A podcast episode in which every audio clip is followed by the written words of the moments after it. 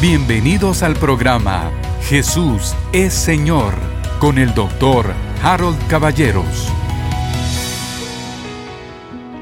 Quisiera realmente llevar el día de hoy el mensaje a, yo no sé si decir el desarrollo, es muy ambicioso, voy a decir la introducción de lo que viene siendo para nosotros la cúspide de la enseñanza del Señor Jesucristo.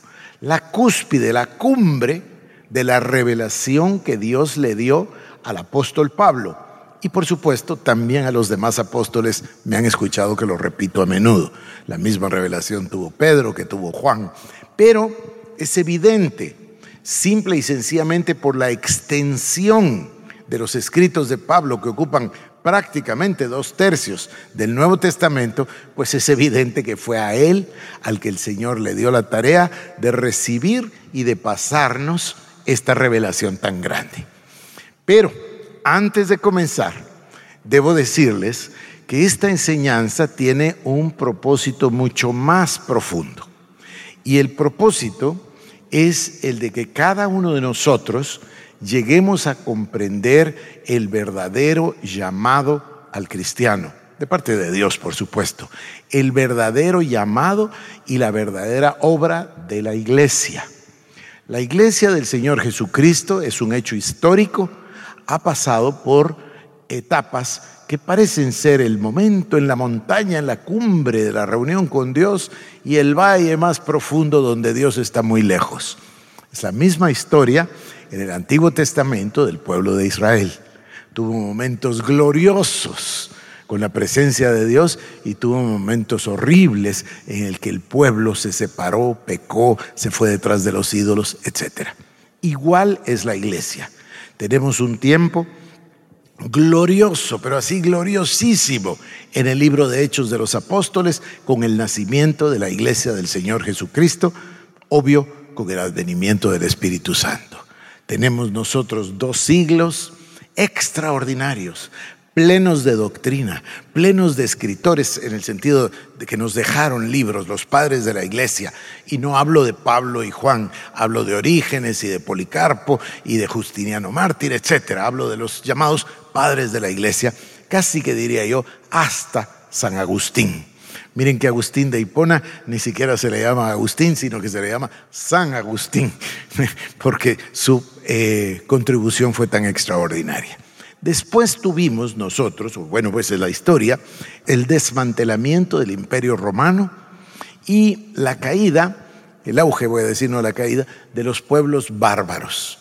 Y entonces la iglesia y no solo la iglesia, la cultura completa entró en ese periodo de oscurantismo. Y en inglés se le dice las edades negras o oscuras, the Dark Ages. Pero luego vino otra vez un resurgir de la iglesia y comenzaron a haber vestigios, precursores de un movimiento reformador. No voy a repetirlo, ya lo hemos hecho aquí en este púlpito. Valdo fue posiblemente el primero. Y después vinieron otros, y Wycliffe, y Hus, y por supuesto hasta llegar a Martín Lutero y el gran movimiento de reforma de la iglesia. Diría que después de la iglesia de Hechos de los Apóstoles, vuelta otra vez a un momento glorioso en 1500 17, 18, 19 hasta el 600, porque ahí tenemos a Martín Lutero y tenemos a Zwingli y después tenemos a, un poco más adelante, por supuesto, a Wesley y después de Wesley se viene una catarata de predicadores maravillosos, probablemente herencia del mismo Wesley y quizás ahí el punto solitario, una estrella ahí puesta en el firmamento es el príncipe de los predicadores, ¿verdad? Carlos Spurgeon. Pero él tampoco estaba solo, son muchos. Estaba Whitfield junto con Wesley y luego viene Spurgeon y después Pearson. En fin, la iglesia vuelve a alcanzar un movimiento álgido. Eh, además de que hablamos de la iglesia en sí, tenemos que pensar también en los territorios.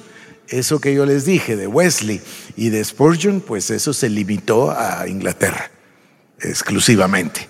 Y y no estaba pasando en otras partes. Cuando Wesley y Whitfield eh, hacen su recorrido en barco hacia Estados Unidos, hacia lo que hoy es Estados Unidos, entonces comienza el gran despertamiento americano. Un, avivamiento extraordinario en el siglo XVIII.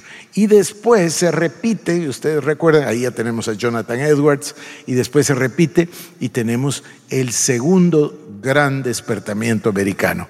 Jonathan Edwards tiene la inmensa dicha de participar en ambos avivamientos, en los dos. En fin, lo que estoy tratando de decir es que la historia de la iglesia no es una historia solo en las nubes. A veces también hay movimientos en los cuales se pierde el norte y es necesario retomarlo. Yo no sé qué sepan ustedes de navegación o de vuelo, pero tanto en un vuelo de avión como en, la navegación en un barco, la prioridad número uno del, del piloto o del capitán es mantener el rumbo. ¿Por qué? Porque el viento mueve una nave aérea, el mar mueve un barco y hay que estar rectificando para llegar a buen puerto. Eso es exactamente lo que yo pretendo. La iglesia ha perdido su objetivo. Yo no voy a ser crítico y mucho menos con nombres y apellidos, pero es evidente que nosotros hemos caído en un mal que siempre ha estado presente, que se llama la cultura dominante. ¿Qué quiere decir la cultura dominante? O también tiene otro nombre, la cultura predominante, lo que nos rodea. Entonces la iglesia va caminando tanto territorialmente, en el caso de los diferentes países, naciones, etcétera, y en el diferente espacio de los tiempos. Pero paralelamente el mundo también va caminando y va avanzando. Y a cada quien, a un Wesley, o a un Lutero, o a un Zwingli, eh, o a un, ¿qué voy a decir? Martin Lloyd Jones, le toca vivir un tiempo particular. Y a nosotros nos toca vivir en el siglo XXI. Nos toca vivir en el siglo XXI y nos toca vivir en Centroamérica. Así nos toca. Entonces tenemos que saber interpretar los tiempos, no solo los tiempos de la Biblia, sino los tiempos que nos rodean.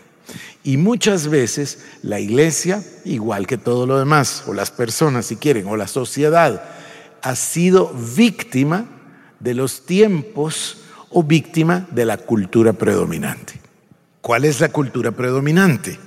Creo que no resulta difícil saber que vivimos en un tiempo marcado, no marcado, marcadísimo por el materialismo, el consumismo y el relativismo. Entonces, no resulta una sorpresa que la iglesia esté viviendo en ese tiempo y sea víctima de la influencia de esa cultura. Perdonen tanta introducción para llegar al punto.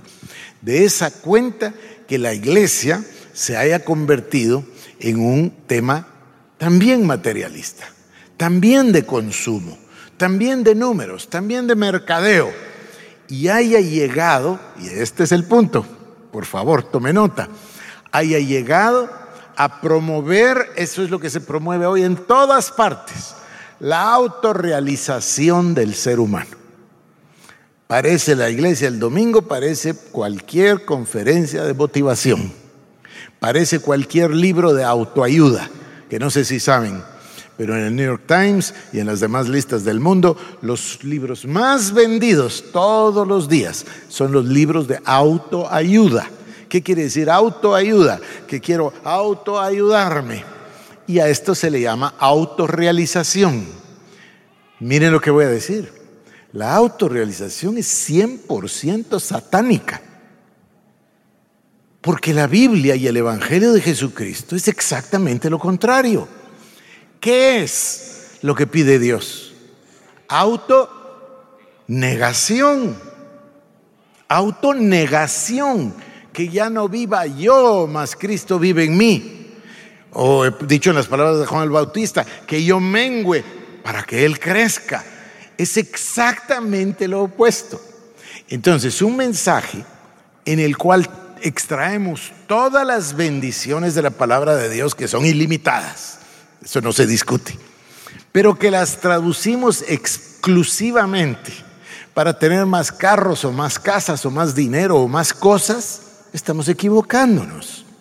Perdonen la grosería porque es una, es una grosería de analogía.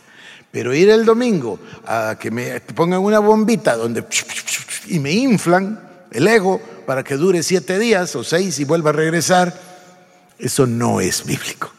Me atrevo a decirles que la autorrealización es satánica.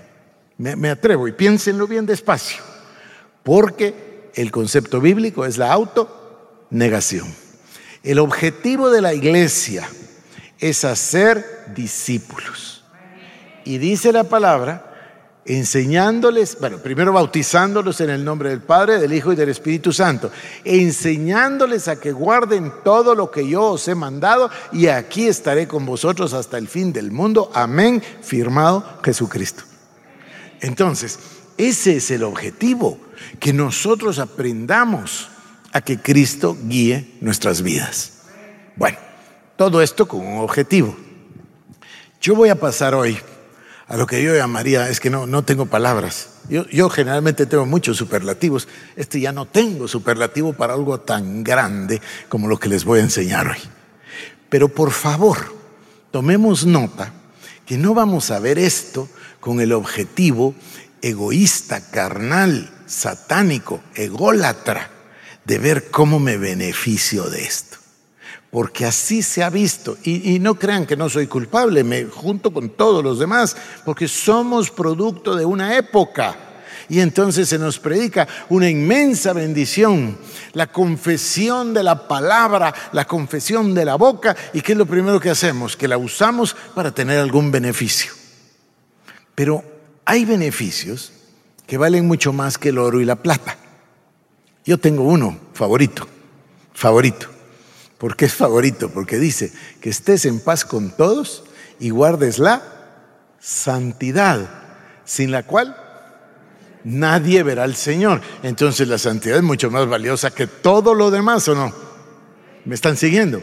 Porque sin ella no podemos ver al Señor. Entonces, como que la santidad es lo más importante que hay para los que queremos ver al Señor.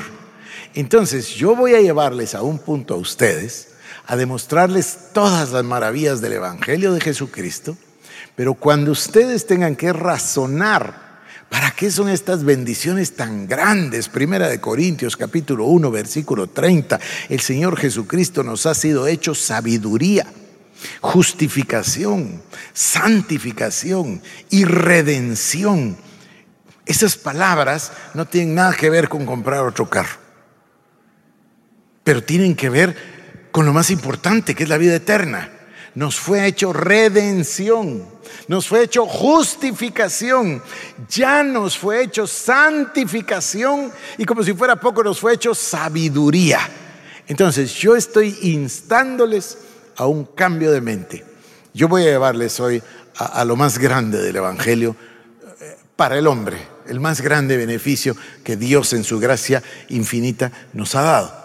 Pero les suplico que cuando lo veamos, traten de no pensarlo de una manera materialista. Traten de pensarlo de una manera 100% espiritual. Porque las personas luchan contra el pecado. Dice la Biblia, no hemos resistido hasta la sangre en nuestra lucha contra el pecado. Entonces, las personas luchan contra ciertas cosas, la tentación, el pecado, los problemas, las escaseces, etcétera, etcétera. Pero luchan pensando que hay que luchar. Y yo les voy a demostrar hoy que toda la lucha ya la venció el Señor Jesucristo. Y que en lugar de enfocar que las riquezas en Cristo Jesús tienen que ver con algo material, puedo darme cuenta que esas riquezas ilimitadas de Cristo Jesús en su gloria cubren todos los aspectos como la derrota sobre el pecado, la derrota sobre la enfermedad, la derrota sobre la tentación, etc. Bueno, espero haber sido claro y ahora voy a mi mensaje. Hace un número de semanas, o meses, perdón, ya meses, yo comencé una serie y la denominé, en mi mente, no se los dije a ustedes, El Camino de la Cruz. Mi idea era exaltar el sacrificio de Cristo. Y lo hice y creo que lo logré. Semana tras semana hablamos de que lo más importante es la cruz. Explicamos que ahí en la cruz el Señor Jesucristo cumplió su propósito. toda la creación y toda la historia iban al momento cumbre, la cruz del Calvario. En esa cruz el Señor Jesucristo no solo murió, en esa cruz venció al enemigo, lo exhibió públicamente, eliminó el acta de decretos que nos era contraria, dejándola clavada en la cruz. Y no solo, más importante, nos llevó con Él y fuimos a esa cruz. Fuimos crucificados juntamente con Cristo. Morimos juntamente con Cristo. Ahí en la cruz quedó muerto el hombre viejo, la naturaleza pecaminosa, la naturaleza de Adán. Ahí quedó el hombre viejo. Y luego nos llevó y nos hizo resucitar juntamente con Él. Y resucitamos con Él y nos llevó y nos sentó en lugares celestiales. Así lo vimos. Hicimos un camino, si ustedes lo recuerdan. Comenzamos por ese milagro extraordinario que es la encarnación. La encarnación se da en el momento en que Dios, Dios, el creador de todas las cosas, el Dios ilimitado, el Dios eterno, el Olam, el Shaddai, el Altísimo, decide en un acto de amor convertirse en ser humano y entrar a la tierra sin pecado con el objeto de librar a todos del pecado. Y nace de una virgen y nace en un pesebre. Y el Señor Jesucristo es Dios en la carne. Por eso dice, y vimos su gloria, gloria como la del unigénito del Padre, lleno de gracia y de verdad. En ese momento se produce la encarnación. Hay varias, varios elementos que ya revisamos y que seguramente repetiremos porque es muy bueno repetirlos. Él no conoció pecado. Por eso nació de una virgen, por eso no tuvo un papá natural, sino que fue la sombra del Espíritu Santo la que vino sobre María. Y Jesucristo nació sin pecado. Él nació como había sido creado Adán en el principio, inmortal no podía morir Jesús. Tuvo que morir espiritualmente. En la cruz se dieron dos muertes, ahí está en Isaías. En la cruz se dieron dos muertes. Cuando Él muere espiritualmente, porque el pecado de nosotros viene sobre Él, fíjense que no solo vino sobre Él, sino que hemos leído 1 Corintios 5, 21. El que no conoció pecado fue hecho pecado, hecho pecado, para que nosotros fuésemos hechos la justicia de Dios en Él.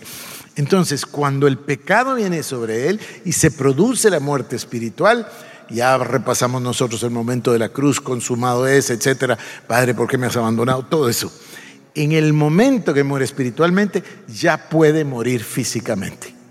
Y derrama su sangre y por sus llagas somos nosotros curados. Paga el castigo de nuestra paz, etcétera, etcétera. Ustedes lo saben, lo leímos en el Salmo y lo leímos en Isaías. Eh, la narración es extraordinaria. Hablamos entonces de la encarnación. Él vino a la tierra con un propósito determinado. Para él estaba clarísimo, el camino era la cruz, porque en la cruz él iba a salvar, salvarnos y crear eso que no existía, que se iba a llamar la iglesia, la novia, la esposa de Cristo, que estará con él reinando por los siglos de los siglos. Si lo piensan de esta manera, Dios, que no tenía necesidad de nada, que es Dios que vivía en la eternidad, tuvo la idea de tener compañía. Ese es el origen de todo lo que vemos.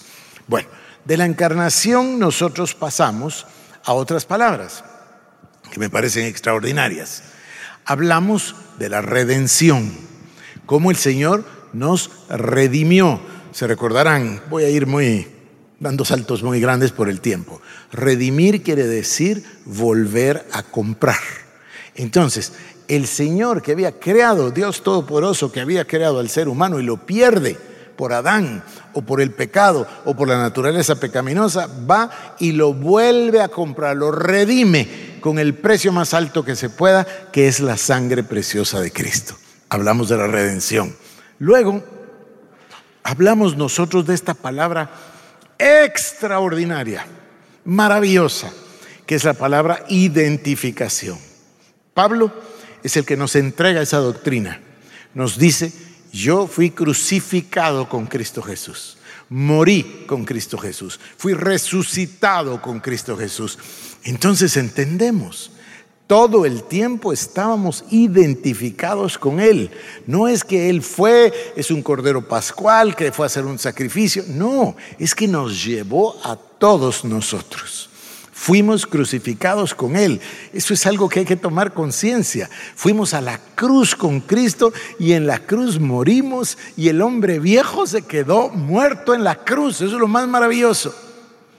No somos unos pecadores perdonados por gracia. No, entonces estaría una, sería una confusión enorme. El hombre viejo quedó muerto. Por eso se cumple que todas las cosas pasaron y ahora todas son hechas nuevas. Ah, venía este autor Pearson, Pearson ah, es el que sustituyó en el púlpito a Spurgeon cuando murió, y él le dio, fue mentor de un señor que se llamó A. J. Gordon. Y ellos solían decir, y Gordon después fue mentor de Kenyon y Kenyon de Bosworth y Bosworth de Osborne, pero ellos solían decir una cosa, ¿qué mundo más diferente tendríamos si en lugar de estar predicando tonteras, perdonen, como esta que es, es una contradicción. Los estadounidenses tienen una palabra que se llama oximorón, que quiere decir las dos cosas al mismo tiempo. Una cosa no puede ser negra y blanca, una cosa no puede ser salada y dulce, una cosa no puede ser pecador y salvo por gracia. O se es pecador o se fue salvo por gracia, una de las dos, pero no se pueden las dos. Entonces estos predicadores decían, qué diferente sería el mundo entero, no digamos la iglesia, si se predicara la revelación paulina. La revelación paulina dice que el hombre viejo quedó muerto en la cruz. La revelación paulina dice, que por supuesto no le digamos revelación paulina, la palabra de Dios dice que el acta de decretos quedó, que no era contrario quedó clavada en la cruz. la revelación de Dios para Pablo dice que el Señor Jesucristo venció, derrotó y exhibió públicamente al diablo. Entonces, Qué diferente será nuestro futuro si nos ponemos nosotros, si nos enfocamos nosotros directa y exclusivamente en su palabra y en la revelación que Dios nos está dando, que es lo que pretendemos.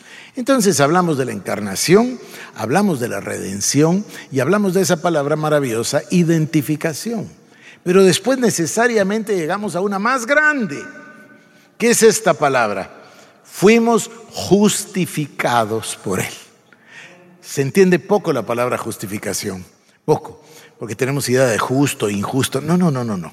La palabra justificación es un término absolutamente legal y significa que el Señor fue hecho pecado, Él que era justo, fue hecho pecado para que nosotros recibiésemos esa justicia. Pero no piensen en justicia como un juzgado. Ahora les explico. Justificación es la capacidad de pararse delante del, Señor, de Dios, sin ninguna culpa y sin ninguna separación. Obvio que esto no lo podía hacer el ser humano nunca. Por eso es que existe el tabernáculo, por eso es que existe el velo. El ser humano no podía hacerlo. ¿Quién es el único que podía pararse delante de Dios y conversar con Él y el Espíritu Santo? Pues Jesucristo, que es Dios. Pero Él que tenía esa habilidad posibilidad de estar con Dios, vino a la tierra a hacerse pecado para que usted y yo obtuviésemos esa capacidad de podernos parar delante de Dios sin culpa. ¿O no nos dice que entremos confiadamente al trono de la gracia? Es el, es el efecto de la justificación, es la vida de oración. Porque entonces cuando entendemos que Él fue hecho pecado para que nosotros fuésemos hechos la justicia de Dios en Cristo, entonces entendemos que fuimos justificados y entonces, que se los acabo de leer también en 1 Corintios 1.30, Jesucristo fue hecho para nosotros sabiduría, redención, justificación y santificación. Entonces, cuando entendemos que el Señor, que nos hizo la justicia de Dios, se abren las puertas del trono para que podamos ir a orar. Ahora, Ojo, aquí hay una buena, aquí hay un buen semáforo, una señal. Ojo que la persona dice, gloria a Dios, entonces ya puedo ir a pedir de todo. No, no se trata de eso. Se trata de que veamos exactamente, porque caeríamos otra vez en alimentar el ego si entramos a la presencia de Dios con el único objetivo de ir a pedir cosas otra vez en un mundo materialista. ¿Me expliqué? Entonces nosotros tenemos que entender cuáles son las cosas importantes. La primera les decía, es esa palabra enorme, ¿no? Santidad sin la cual nadie verá al Señor. Pero luego viene el llamado, y luego viene el trabajo, y luego viene el discipulado, y luego viene que nuestra vida tenga un objetivo, un llamado, un propósito, y que además lo cumpla para el Señor. Entonces hablamos, a ver, otra vez, encarnación, redención, identificación, justificación. Y yo les dije, hemos llegado nosotros a la cumbre del Evangelio, al punto más alto del Evangelio, que es una expresión. En realidad no es una palabra, es una frase. ¿Y cuál es esa frase? Que estamos en Cristo. ¿Se recuerdan de esa frase? Miren, yo me podría pasar unos dos o tres años solo con estas palabras que, acabo de mencionar. Estar en Cristo es lo más grande que podemos nosotros eh, comprender.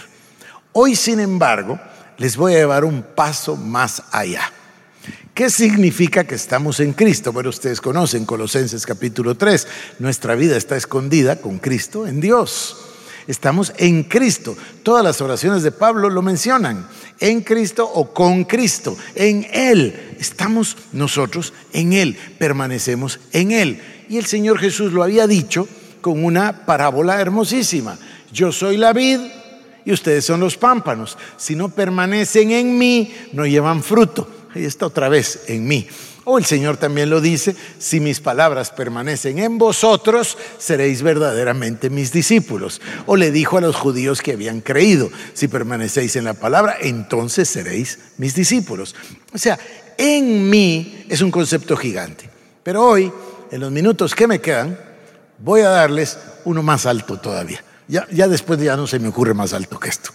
Esta es la cúspide del significado de la bondad ilimitada y del amor incondicional de Dios para el ser humano. Y a esto le vamos a llamar, es un concepto. Fíjense que hay bendiciones y doctrinas bíblicas que la gente jamás oyó, mucho menos vivir en ellas. Entonces nosotros nos vamos a esforzar en lo que le queda al año 2021 por ir una por una en cada una de estas grandes verdades. Y les voy a recordar durante todo el año, si me lo permiten, o bueno, si me lo van a permitir, pero si me lo perdonan, además, les voy a repetir una y otra vez que estas bendiciones no tienen nada que ver con el mundo material. El mundo material es ridículo. El mundo material está destinado a terminarse. Los cielos y la tierra pasarán, pero su palabra permanecerá. Entonces, ojo que vamos a cambiar el switch y cada cosa que veamos la vamos a pensar en términos espirituales. Y quizás usemos unos anteojos que tengan una leyenda aquí. Todo esto para servir a mi Señor. Eso es el discipulado. Entonces ahora voy. Esta es la verdad más maravillosa del amor de Dios. Es una verdad que nos ha rehuido. No la vivimos normalmente. Se llama, es un concepto, se llama vivir desde el trono. ¿Dónde está la base bíblica? La acabamos de leer en Efesios capítulo 1. Se los voy a repetir. La acabamos de leer, por eso escogí ese pasaje. Lo escogí absolutamente a propósito para, para que ustedes lo vieran. ¿Están listos? Bendito sea el Dios y Padre de nuestro Señor Jesucristo, que nos bendijo con toda bendición espiritual. ¿Dónde? en los lugares celestiales. Bueno, cuando nosotros hablamos de la ascensión de Cristo, el Señor Jesús va al Padre y ¿qué es lo que sucede? Se sienta a la diestra del trono de Dios, ¿sí o no? Bueno, y cuando nosotros vamos con Cristo, ¿qué hace con nosotros? Nos sienta, estamos sentados, dice, en los lugares celestiales. Si estamos sentados en los lugares celestiales con Cristo y Cristo está con el Padre, ¿con quién estamos? Pues estamos con el Padre y el Hijo. Pocas veces hemos reflexionado del hecho de que el verdadero yo, no este cuerpo físico que no sirve para nada y que se va a acabar, sino el espíritu creado por Dios, está sentado ahora mismo en este instante en los lugares celestiales con Cristo Jesús y con el Padre. Y que entonces la vida que fluye del Padre, la vida que fluye del Hijo espiritual, Él es espíritu, fluye para nosotros. Y que nosotros hemos dedicado tanto pensamiento y el ser humano ha puesto tanto interés en el cuerpo que el cuerpo se ha vuelto grande y el espíritu pequeño en nuestra perspectiva. Si nosotros cambiamos y lo vemos desde el lado bíblico, ¿qué es lo que de verdad cuenta? El espíritu. ¿Qué puede importar 70, 80 o a 100 años de edad comparado con la eternidad? ¿Se, ¿Se, dan cuenta? Si para el Señor mil años son como un día. Entonces, aquí lo que cuenta es el espíritu, la vida espiritual, el ser espiritual. Vivir la vida del trono implica vivir la vida desde este lugar. Voy a continuar.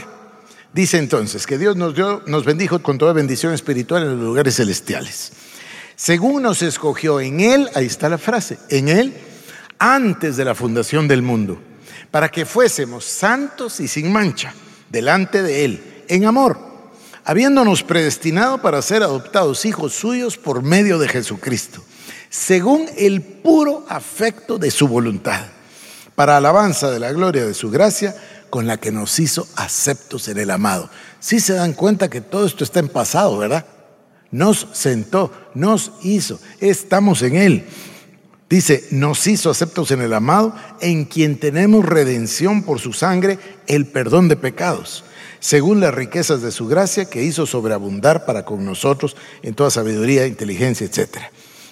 Me maravilla. Verso 11, en él asimismo tuvimos herencia. No vamos a tener, tuvimos habiendo sido predestinados conforme al propósito del que hace todas las cosas según el designio de su voluntad.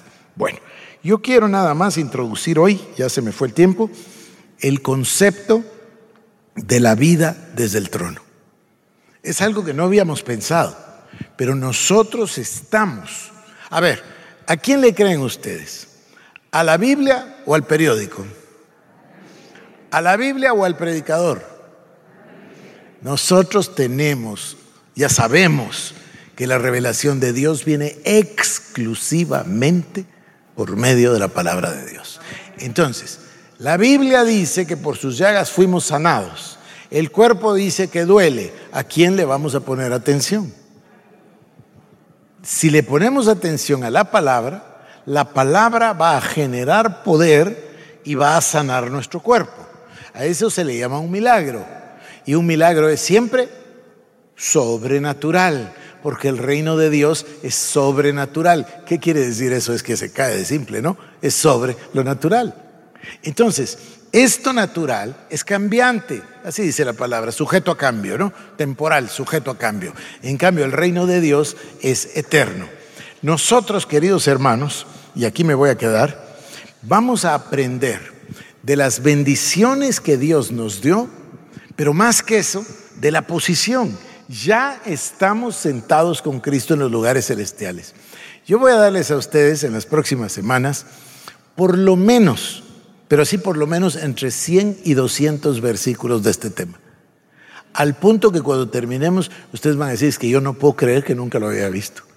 No, es que no puedo creer que yo haya leído la Biblia 100 veces y jamás me había dado cuenta que estamos sentados con Dios sentados con Cristo, con acceso al trono de la gracia, porque está directamente para afectar y cambiar el mundo en el cual vivimos.